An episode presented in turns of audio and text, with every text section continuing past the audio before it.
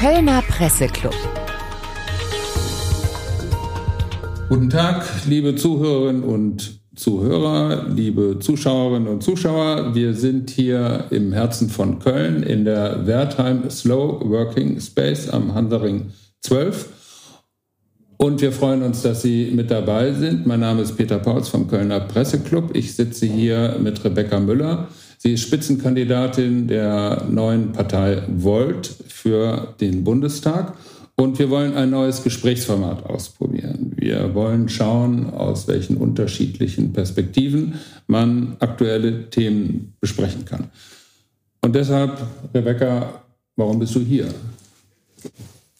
damit wir uns unterhalten, war so mein, mein äh, Grundgedanke dahinter. Ne? Wir, wir gehen ja häufiger mal spazieren und ähm, ich habe gemerkt, dass es mir total hilft, mich einfach mit dir über aktuelle Themen zu unterhalten und dabei ne, ein bisschen zu gucken, was ist deine Perspektive, was ist meine Perspektive und das übereinander zu bringen. Ich glaube, du bringst ja häufig dann so ein bisschen die historische Einordnung ganz gut mit. Ähm, ich habe, glaube ich, eine andere Perspektive aus dem politischen Kontext, aber eben auch eine andere Generation. Ähm, ja, und das macht einfach wahnsinnig viel Spaß. Wir haben also festgestellt, dass es bereichernd ist und dass es äh, letztlich die, den, den Blick auf die Welt erweitert. Ja. Bei mir ganz klar, ich habe meine hässliche Abneigung gegen das Gendern abgelegt und ähm, auch noch einige andere Erfolge gezeitigt. Und wir haben uns gedacht, wir könnten das in eine solche Form bringen, dass vielleicht auch andere was davon haben. Absolut. Und für heute haben wir uns ein paar Themen überlegt. Und das erste ist die Landtagswahl in Sachsen-Anhalt. Die steht jetzt am Wochenende an. Genau. Kandidiert wollte eigentlich? Aktuell, ich muss gerade mal überlegen, ich glaube nicht. Ich bin mir aber gerade nicht sicher. Es ist so viel Themen gerade mit Wahl. Ähm, und wir, wir sind in den Landtagswahlen angetreten, beispielsweise Rheinland-Pfalz, Baden-Württemberg.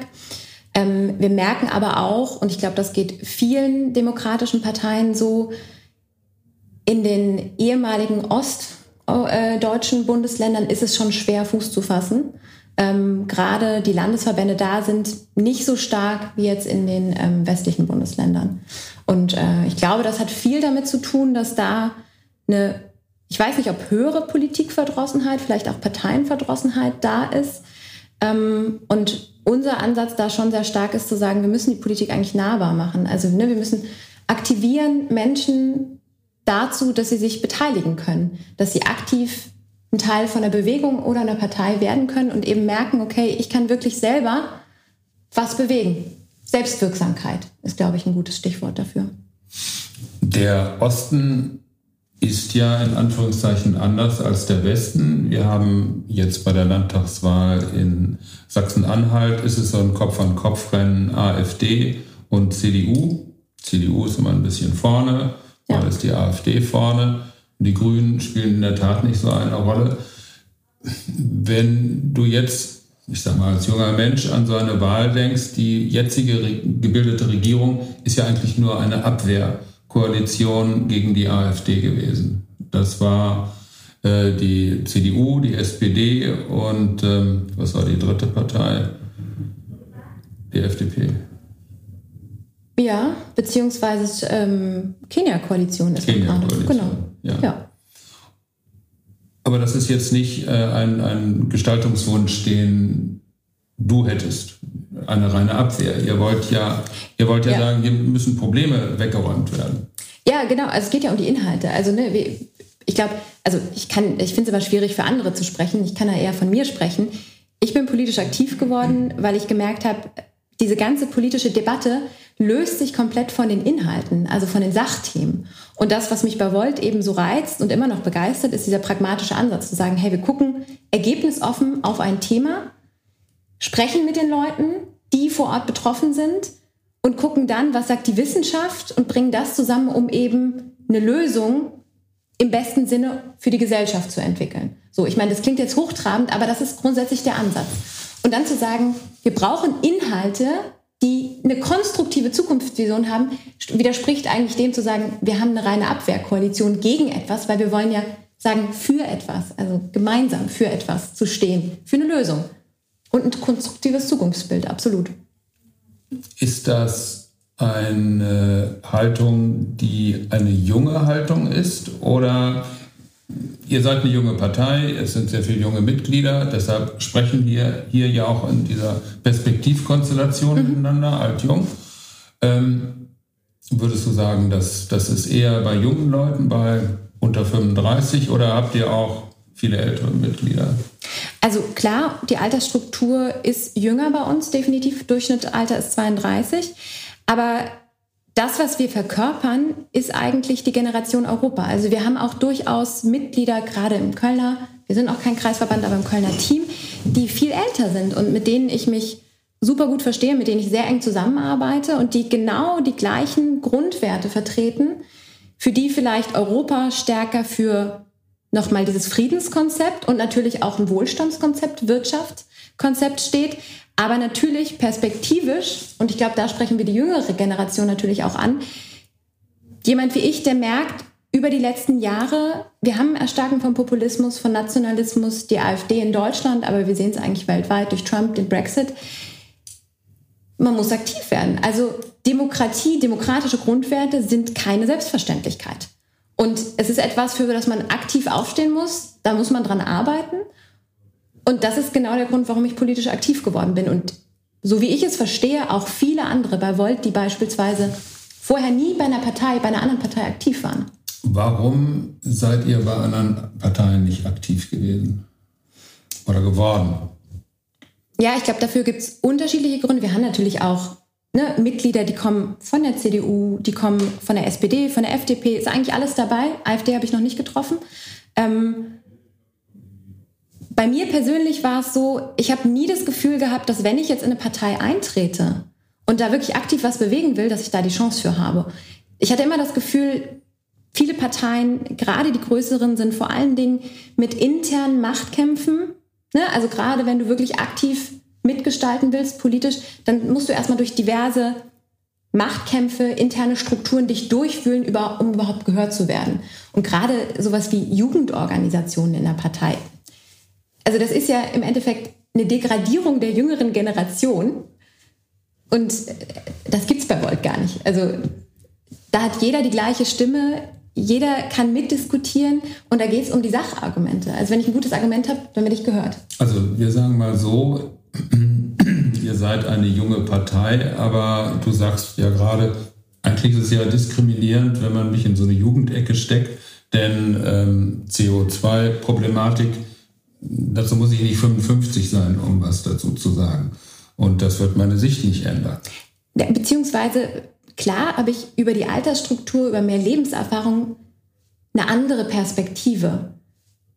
Die ist ja nicht schlechter oder besser. Es ist halt einfach anders und dadurch entsteht ja Diversität. Ne? Also indem wir, merken wir auch, wir haben unterschiedliche Perspektiven, wir bringen die zusammen und dann entsteht da so eine neue Perspektive, beziehungsweise man lernt oder man bekommt einen anderen Impuls und sieht die Dinge vielleicht auf eine andere Art und Weise. Deswegen finde ich diesen Austausch unglaublich wertvoll und es, darin liegt, glaube ich, auch ein Schlüssel für den gesellschaftlichen Zusammenhalt. Das ist ja eigentlich ganz interessant, denn wenn wir heute so auf Social Media schauen oder doch gerade Facebook fällt mir auf, dass Menschen eine andere Meinung nicht ertragen.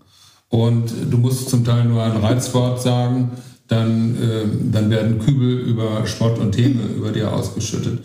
Und das ist ja eigentlich so ein bisschen ein Gegenentwurf, äh, für den du, ihr, deine Mitstreiterin steht. Ja, wir haben, wir haben absolut das Motto, hart in der Sache, also in der inhaltlichen Diskussion, sehr stark orientiert an den wissenschaftlichen Erkenntnissen, Fakten, aber weich in der Person, sehr wertschätzend im Umgang. Und das ist auch mit ein Faktor, warum ich so gerne aktiv bin, weil, weil es genau um diese wertschätzende Kultur geht im Miteinander und weil wir uns nicht mit diesen, ich will es jetzt nicht, ja, man kann es im Endeffekt auch Aggressionen nennen, verbalen Aggressionen auseinandersetzen muss, weil was passiert, wenn mir jemand sagt, ja, nee, das, was du gerade sagst, stimmt nicht, das ist, glaube ich, noch po positiv ausgedrückt. Ist einfach Schwachsinn. Ne, ist, Schwachsinn. ist Schwachsinn, was du sagst. Ich war letztens ein Systemlakai. Genau, aber das, was, was, was bewegt das in dir? Das bewegt doch dass du erstmal in eine Abwehrhaltung gehst. Natürlich. So, und dann ist ja eine sachliche Diskussion, lösungsorientiert, viel schwerer möglich, als wenn wir ne, auf einer freundlichen Ebene diskutieren und sagen, hey, ich habe eine andere Meinung, aber ich respektiere deine Meinung genauso, weil sie ist genauso wertvoll. dieses Polarisieren ist ja ein Merkmal der Zeit. Eigentlich seid ihr ein bisschen gegen den Zeitgeist oder ist es so, ist das eine Altersfrage? Es ist ja auch so, dass Leute manchmal zumachen. Sie sagen, das ist jetzt, ich habe einen harten Tag, ich habe äh, alte Verwandte, es ist jetzt Corona, ich habe äh, richtig die Nase voll und jetzt muss ich auch noch diskutieren. Ich will nicht. So, ist das eine Altersfrage oder ist es eine Einstellungsfrage? Also ich glaube, es ist keine Altersfrage. Ich glaube eher, dass es, ne, es ist, ich meine, die Gesellschaft wird und all die Themen, die Herausforderungen, mit denen wir uns auseinandersetzen, es wird alles komplexer. Ne? Also ich habe irgendwie das Thema, wie schaffen wir es, äh, ein europäisches Schnellzugsystem zu entwickeln. Klar, es ist schwieriger, das auf ganz Europa sozusagen zu übertragen, statt zu sagen, wir gucken jetzt nur auf Deutschland. Natürlich, ne, die Komplexität steigt. Aber es bringt ja nichts, die Komplexität dann nur auf Deutschland zu reduzieren, weil es bringt uns schlussendlich nicht weiter. Es ist kein Lösungsansatz, nur im Klein-Klein zu denken. Und ich glaube, dass es ist eine völlig verständliche Abwehrhaltung zu sagen, ich habe keine Lust auf die Diskussion, ich will mich jetzt nicht mit komplexen Themen auseinandersetzen. Nur es führt im Endeffekt nicht zu einem besseren Ergebnis. Europa macht ja vielen Angst. Also aus meiner äh, Generation gibt es einige, denen, denen macht Europa Angst. Sie haben zum Beispiel Sorge, dass die, ähm, dass die Sicherheit ihrer Sparkonten geschwächt ist. Ähm, Sie haben Sorge, dass sie die unermesslichen Schulden von Griechenland übernehmen müssen. Ähm, ich kann mir jetzt noch ein paar andere Ängste überlegen. Äh, was weiß ich, dass ähm, bestimmte Firmen äh, bevorzugt werden, etc. Mhm. etc. Ähm, ihr sagt, Europa ist eigentlich eine Stärke. Und äh, du findest, dass Europa eine Stärke ist. Europa, habe ich mal gehört, bei einem Parteimitglied bei Volt. Er sagt, das ist ein Herzensthema von uns. Warum ist das ein Herzensthema? Das, was anderen Angst macht. Also man muss das ein bisschen korrigieren. Nicht das Europa, so wie wir es heute kennen, weil wir absolut sehen, dass wir Europa reformieren müssen.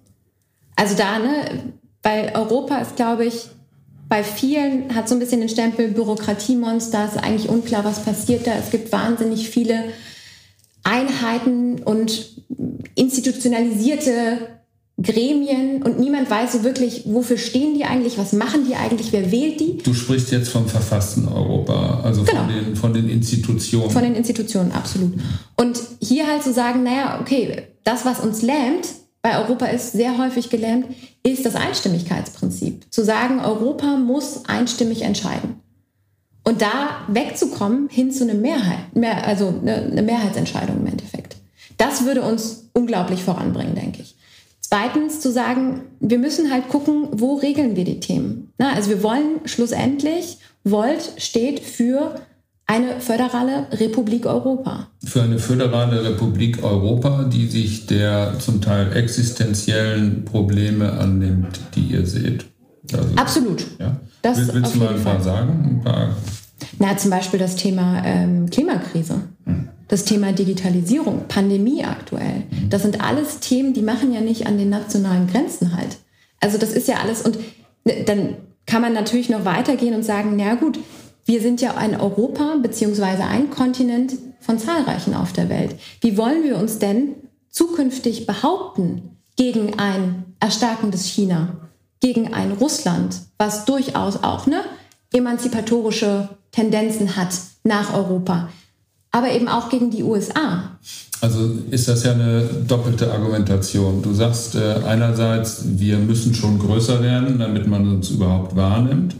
Und das Weitere ist, die Probleme sind aber auch so groß, man kann ihnen nicht einzeln zu Leibe rücken, weil sie kennen sowieso keine nationalen Grenzen. Absolut. Ich weiß gar nicht, ob wir unbedingt größer werden müssen, aber wir müssen mit einer starken Stimme sprechen, ne? ja. ne? mit, mit einer Einheit. Also ich glaube, darin besteht eben Kraft, in diesem Teamgedanken. So, jetzt müssen wir mal äh, eine 180-Grad-Kehre machen und wieder zur Landtagswahl Sachsen-Anhalt zurückkehren. Stimmt, ja, das war Was das Thema. Was wäre denn, jetzt bin ich mal pessimistisch, wenn die AfD da die stärkste Partei würde?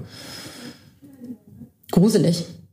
Warum ist das gruselig? Du hast gerade ganz selbstverständlich gesagt, äh, auch ein AfD-Mann ist mir bei uns noch nicht begegnet. Das klang für mich so, das könntest du dir das aber vorstellen. Wenn er jetzt sagt, äh, na, bestimmte Sachen, die werde ich nie wieder sagen. Nee, also ich glaube, ähm, das haben, also ich bin unglaublich dankbar, dass wir jetzt, wir hatten letztes Wochenende Parteitag, wir haben am Freitag über zwei Unvereinbarkeitsbeschlüsse abgestimmt und haben uns hier klar positioniert, dass eine Zusammenarbeit mit extremer Rechten und extremer Linken nicht möglich ist. Aber ne, also das muss man differenziert betrachten aus meiner Sicht. Und gerade über das Thema Abgrenzung gegen rechts, da, da gibt es für mich keine Diskussion. Ne? Also mit, mit, mit der AfD ist keine Zusammenarbeit möglich. Okay. So. Dann einmal mehr, was, was verändert sich dann in dieser Republik, wenn eine Partei, die ja von vielen als nicht koalitionsfähig äh, betrachtet wird, oder von allen eigentlich, fällt mir jetzt niemand ein, der das täte, wenn, wenn die stärkste Partei wäre in einem ostdeutschen Parlament? Ja, ich glaube, es ist ähm, für mich eine wahnsinnig beängstigende Vorstellung. Deswegen fällt es mir gerade schwer, da tiefer reinzugehen.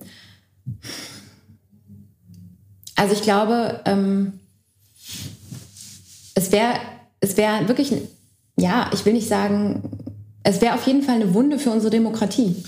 Ja, ich will die Frage jetzt noch ein bisschen erweitern. Also du sagst ja jetzt, es ist etwas Bedrohliches und ja. das ist, wenn ich das so sagen darf, auch ein bisschen emotional.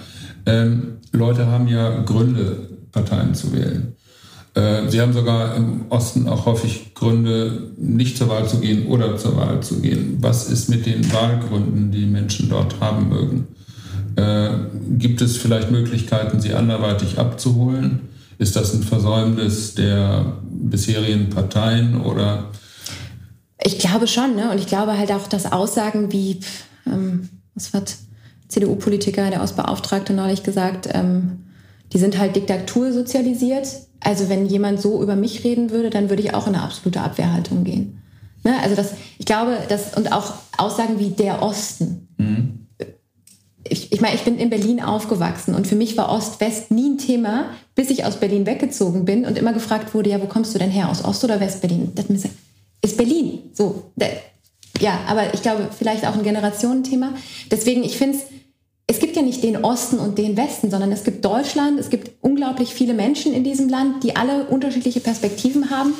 Und es ist aber offensichtlich so, dass die Menschen in diesen Bundesländern, Sachsen-Anhalt, sich nicht mehr repräsentiert fühlen von dem Parteienangebot, was zur Verfügung steht. Und dann vielleicht aus Protest, vielleicht aus anderen Gründen, aus Frust, aber vielleicht auch aus Angst einfach vor der Zukunft, vor dieser Komplexität, sagen, okay, dann wähle ich jetzt eben die AfD, weil das ja offensichtlich Druck ausübt auf andere Parteien, Angst verursacht und im Zweifelsfall vielleicht auch eine Trotzreaktion ist. Aber ich finde es immer schwierig, da irgendwie Mutmaßungen anzustellen, weil ich bin ja nicht eine solche Person. Und ich kann auch nicht über diese Person urteilen oder für sie sprechen. Ich glaube aber, was die Aufgabe von politischen Parteien ist, vor Ort ein Angebot zu schaffen. Ein konstruktives Angebot, was eine Zukunftsvision hat, die von einer positiven Zukunft aussieht und sagt, hey, wir machen das alle zusammen. Wir sind hier gemeinsam und wir arbeiten daran, dass wir eine bessere Gesellschaft schaffen, soziale Gerechtigkeit fördert. Ne? Zu sagen, okay, wir, Strukturwandel, gutes Beispiel. Du hast gerade den Ostbeauftragten benannt mit ähm, seiner Diktatursozialisation. Ja. Das ist ja etwas, wo, wenn es jemand über mich sagen würde, würde ich sagen, der respektiert mich nicht. Der redet über mich wie, als säße ich im Labor. Ja, und könnte jetzt überlegen, welchen Weg gehe ich äh, zu dem Hafervorrat ja. im Labyrinth. Und dann würde ich mich vielleicht so ärgern, dass ich sage, na warte, ich setze ein Zeichen. Kann passieren, ne? also könnte ich mir vorstellen. Fände ich wahnsinnig schade, weil ich glaube, es nicht, es bringt uns ja nicht weiter. Also ich glaube, ich komme immer wieder an den Punkt, so, ich habe ja auch das Bedürfnis, dann trotzig zu, reagieren, zu reagieren und zu sagen, jetzt erst recht. Nur wenn wir dann einen Schritt weiter denken, es bringt ja nichts. Es, also es bringt uns ja nicht weiter als Gesellschaft, aber mich als Person eben auch nicht. Und meine Hoffnung ist, wenn wir es beispielsweise schaffen, von Volt stärker in diesen Bundesländern zu werden, stärker auch Sachsen-Anhalt zu unterstützen, gerade im Wahlkampf, einfach da wirklich ein Angebot zu schaffen, wo die Leute sagen, ja, okay, das holt mich ab. Ne, damit kann ich mich vielleicht auch stärker identifizieren und das ist eben eine positive Kraft und nicht eine negative, weil die AfD bietet ja keine Lösung an. Das ist ja nur populistisches Gelaber. Ich muss jetzt noch einen kleinen Einschub machen, weil äh, hier ist jetzt immer ganz viel von Volt die Rede. Wir machen hier aber gar keine Sorry. Parteienwerbung. Ähm, als ich vor fast einem Jahr mit Volt in Berührung kam und als wir uns kennenlernten mit deinen MitstreiterInnen, äh, habe ich gelernt, dass ähm, ihr eine Partei seid, die relativ ähm, mit viel Respekt, sage ich mal, mit den politischen Mitbewerbern umgeht. Das äh, war uns mit dazu bewogen zu sagen, wir machen dieses Gesprächsformat, weil wir jetzt nicht die ganze Zeit anhören müssen, was die anderen Parteien Furchtbares getan haben. Vielleicht willst du einen Satz dazu sagen, wie ihr euch im Parteiengefüge einordnet und wie ihr andere Parteien seht. Also grundsätzlich muss ich persönlich sagen, ich habe einen Wahnsinnsrespekt vor jedem, der sagt, ich engagiere mich politisch, egal auf welcher Ebene, kommunal, national, Europa, völlig egal. Weil da ne, das, das ist notwendig, das brauchen wir, wir brauchen politisches Engagement. Und solange es das demokratische Spektrum ist, habe ich da den größten Respekt vor. Nicht, um zu sagen, ich teile jetzt jede inhaltliche Position, aber ich habe wirklich Respekt davor. Ich glaube, was unser, unser Ansatz ist zu sagen, wir wollen ja nicht, also wir wollen weg von diesem links, rechts, rot, grün, gelb, was auch immer, sondern eher zu gucken, lass uns doch mal zurück auf die Inhalte gehen, lass uns doch mal lösungsorientiert diskutieren. Und wenn die SPD eine gute Lösung hat, dann lass uns mit der SPD zusammenarbeiten. Kann aber genauso gut von der CDU sein, weil ne, je nachdem, auf welcher Ebene du unterwegs bist, du ja auch mit unterschiedlichen Menschen zusammenarbeitest. Ne? Das Spektrum innerhalb der größeren etablierten Parteien ist ja auch ziemlich breit.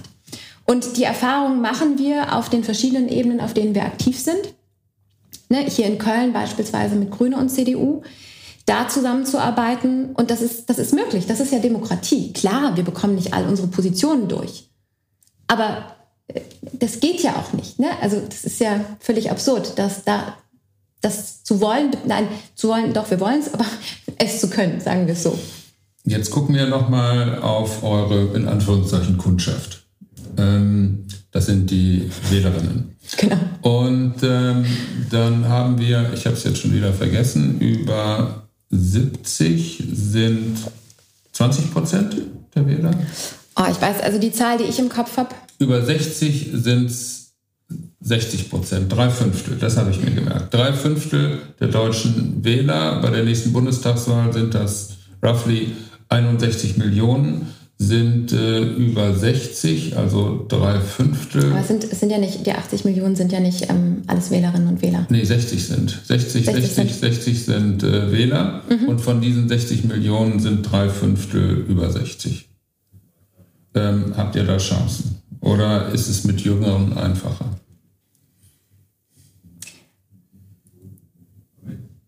Also da kommen wir wieder auf den Punkt zurück, so wen sprechen wir an? Wen sprecht ihr denn an? Wir sprechen Generation Europa an. All die Leute, die genauso wie wir daran glauben, überzeugt sind, dass wir nur durch ein geeintes, reformiertes Europa die Herausforderungen des 21. Jahrhunderts bewältigen können. So. Und, ne, also ja, aber was jetzt sage ich mal, Europa ist für mich total abstrakt. Mhm. Ja? Ihr habt jetzt plakatiert öffentlicher Nahverkehr oder Fahrradfahren wie in Kopenhagen. Ja. War das Kopenhagen? Genau. So, hier in Köln setze ich mich ungern auf ein Fahrrad. Äh, weil die Wege enden im Nichts ja. äh, oder ich hau mir die Gabel entzwei und äh, wenn ich Pech habe, dann hole ich mir einen Oberschenkelhalsbruch. Ähm, also ich würde da sagen, ich habe eine gewisse Nähe zu der Partei, weil ihr seid praktisch. Ihr ja. sagt, wie in Kopenhagen, ja, das will ich. Ja, ja, so, ja der Best Practice-Ansatz. Ja. Genau. Also zu gucken, was funktioniert woanders schon. Ne? Ja. Zu sagen, eh, Wohnungsbau wie in Wien. Ne? Also gerade die großen Städte, die Metropolen in Deutschland haben ein massives Wohnungsproblem. So. Ja, in Köln haben wir ein massives Wohnungsbauproblem. Eklatant, absolut. Und da eben zu gucken, was können wir uns woanders abgucken, was funktioniert da schon. Thema Digitalisierung beispielsweise, Estland ist da Vorreiter, die nordischen Länder sowieso. Ne, was funktioniert da schon? Was können wir übertragen auf die verschiedenen Ebenen? In Köln, ne, auf der kommunalen Ebene können wir wahnsinnig viel lernen, aber wir können auch auf Bundesebene. kommst du denn weiter, wenn du beim Wohnungsbau, jetzt sitzt ihr ja in Köln, du nicht, äh, aber deine Mitstreiterinnen, äh, kommt, kommt ihr da weiter, wenn ihr sagt, gucken wir doch mal nach Berlin, äh, nicht nach Berlin, nach Wien, fahren wir dahin, schauen wir, wie machen die das mit dem Wohnungsbau? Wir müssen, äh, ne, Thema Corona, wir müssen noch nicht mal nach Wien fahren, weil wir haben ja unsere Volt-Teams vor Ort können uns digital mit denen vernetzen und fragen, hey, wie macht ihr das denn? Also klar, wäre auch schön, nochmal wieder nach Wien zu fahren, wird auch hoffentlich demnächst möglich.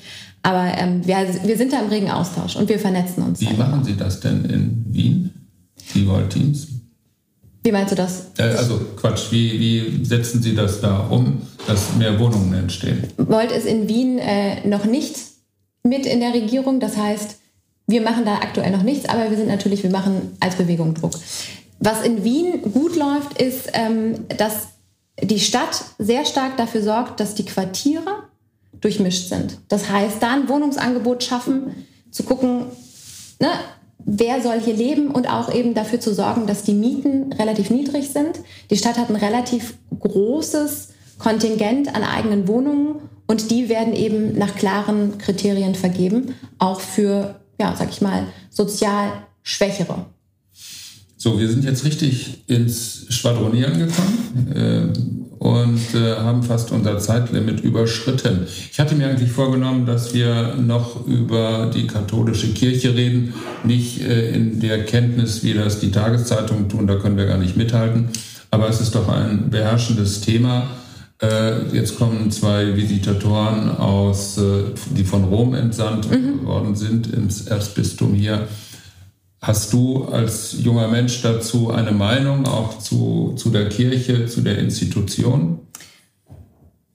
Also ich muss sagen, ich bin, ich bin selber nicht religiös, ich bin auch nicht religiös aufgewachsen. Ich war im Religionsunterricht, weil ähm, meine Mutter gerade sehr viel Wert darauf gelegt hat, diesen historischen Kontext mitzubekommen. Und ich finde, Kirche oder Religion hat ja auch immer viel ne, mit Kultur zu tun, mit wie ist das entstanden und wie bringt das eben auch Menschen zusammen. Dementsprechend hat Religion sicherlich eine sehr wichtige Stellung in der Gesellschaft. Ich glaube, die katholische Kirche, und ich habe da wirklich wenig Ahnung von ne, und auch wenig Bezug zu, hat natürlich über viele, ähm, sage ich mal, auch gesellschaftliche Aufgaben, die sie übernimmt, sei es in der Pflege, sei es ähm, beim Thema Kitas, ähm, eine unglaublich wichtige Rolle. Ich glaube aber auch, dass die Strukturen, ne, wir sehen es in den Missbrauchsfällen, auf jeden Fall reformbedürftig sind. Und ähm, ich glaube auch, dass da, ja, also ne, auch gerade die Bestellung der Frau in der katholischen Kirche finde ich wahnsinnig kritisch. So und das ist etwas, was mich von Kirche aber auch abschreckt. Also deswegen, ich habe da keinen Bezug zu, weil ich da keine Identifikation mit aufbauen kann. Und das finde ich eigentlich wahnsinnig schade. Ähm, und glaube ich, geht vielen so. Ich bin von einer alten Tante erzogen worden und die ist immer sonntags mit mir zum Kindergottesdienst gegangen und äh, ich habe ein anderes Verhältnis zur Kirche. Kirche ist natürlich immer so der Versuch des Menschen, so eine Leiter zu bauen, die in den Himmel führt. Ja, du brauchst ja eine Verbindung zu Gott. Und diese Leiter ist von Menschen gemacht und äh, ist dann halt auch von Menschen sehr abhängig. Ähm, ich habe gelernt, dass Kirche einem viel geben kann. Ich bin jetzt äh, bei der Konkurrenz, bei den Protestanten. Und ohne den Dienst der evangelischen Kirche an höheren Schulen wäre ich in Ostwestfalen verrückt geworden, glaube ich. Das war für mich sehr wichtig.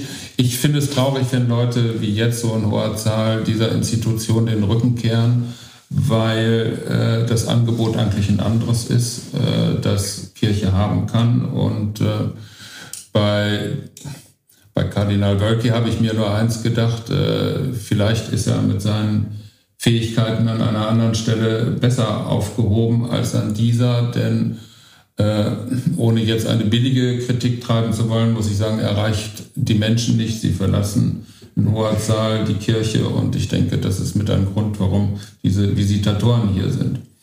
Aber jetzt sage ich erstmal vielen Dank. Das war unser Auftaktformat, das wir hier hatten. Jung und Alt oder zwei Perspektiven. Äh, wir arbeiten noch dran. Ja. Äh, vielen Dank, Herr Becker. Es hat äh, Spaß gemacht und ich hoffe, es ist auch schön zuzuhören und zu sehen. Vielen Dank dir. Auf Wiedersehen.